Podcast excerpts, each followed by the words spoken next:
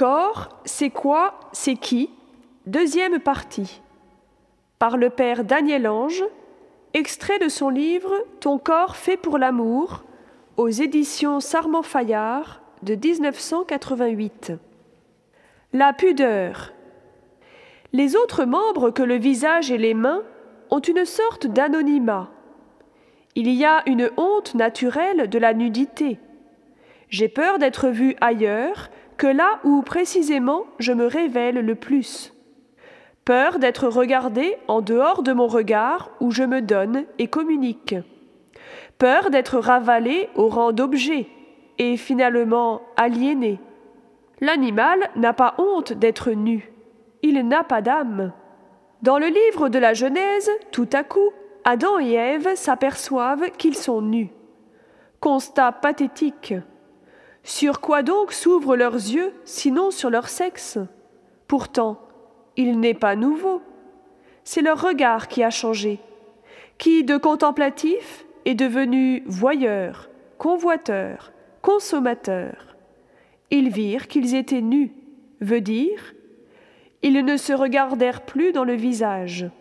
Leurs yeux ont perdu leur transparence, leur corps ne baigne plus dans la lumière ce qu'on appelle la pudeur est cet instinct de préservation d'une intimité, instinct de défense devant l'effraction de cette intimité.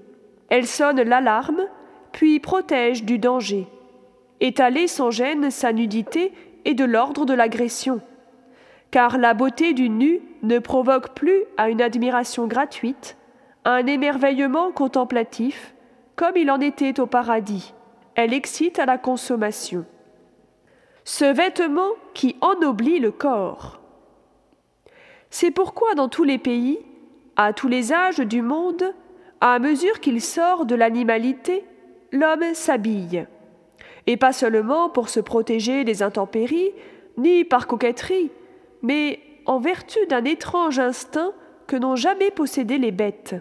Le vêtement est ainsi devenu une composante essentielle de la civilisation.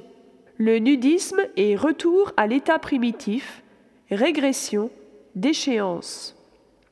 Pas deux comme toi. Parmi les quatre milliards d'êtres humains actuellement en vie, personne n'a exactement les traits de mon visage, l'intonation de ma voix, les teintes de mon regard. Pas un visage ne sera identique au mien, car personne n'a jamais eu et n'aura jamais mon cœur merveille de profusion et de précision, tellement dans le style de Dieu.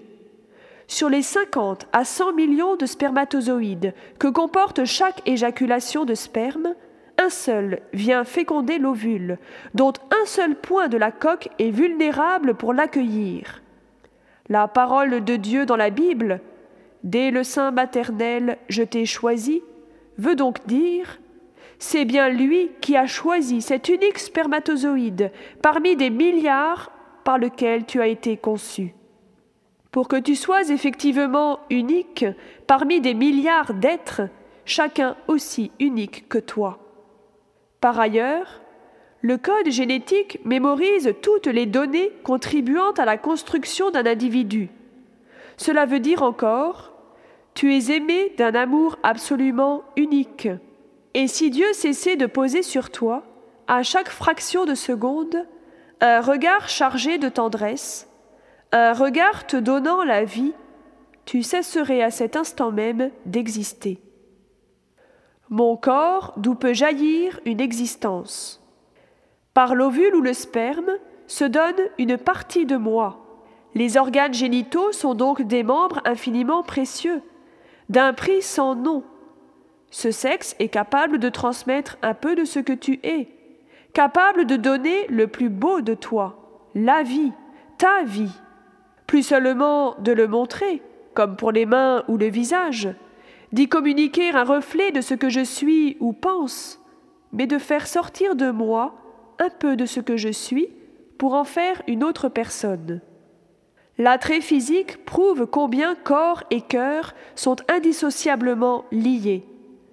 La beauté physique peut être amorce de l'amour, mais aussi piège pour le cœur lorsqu'elle ne correspond pas avec la beauté intérieure.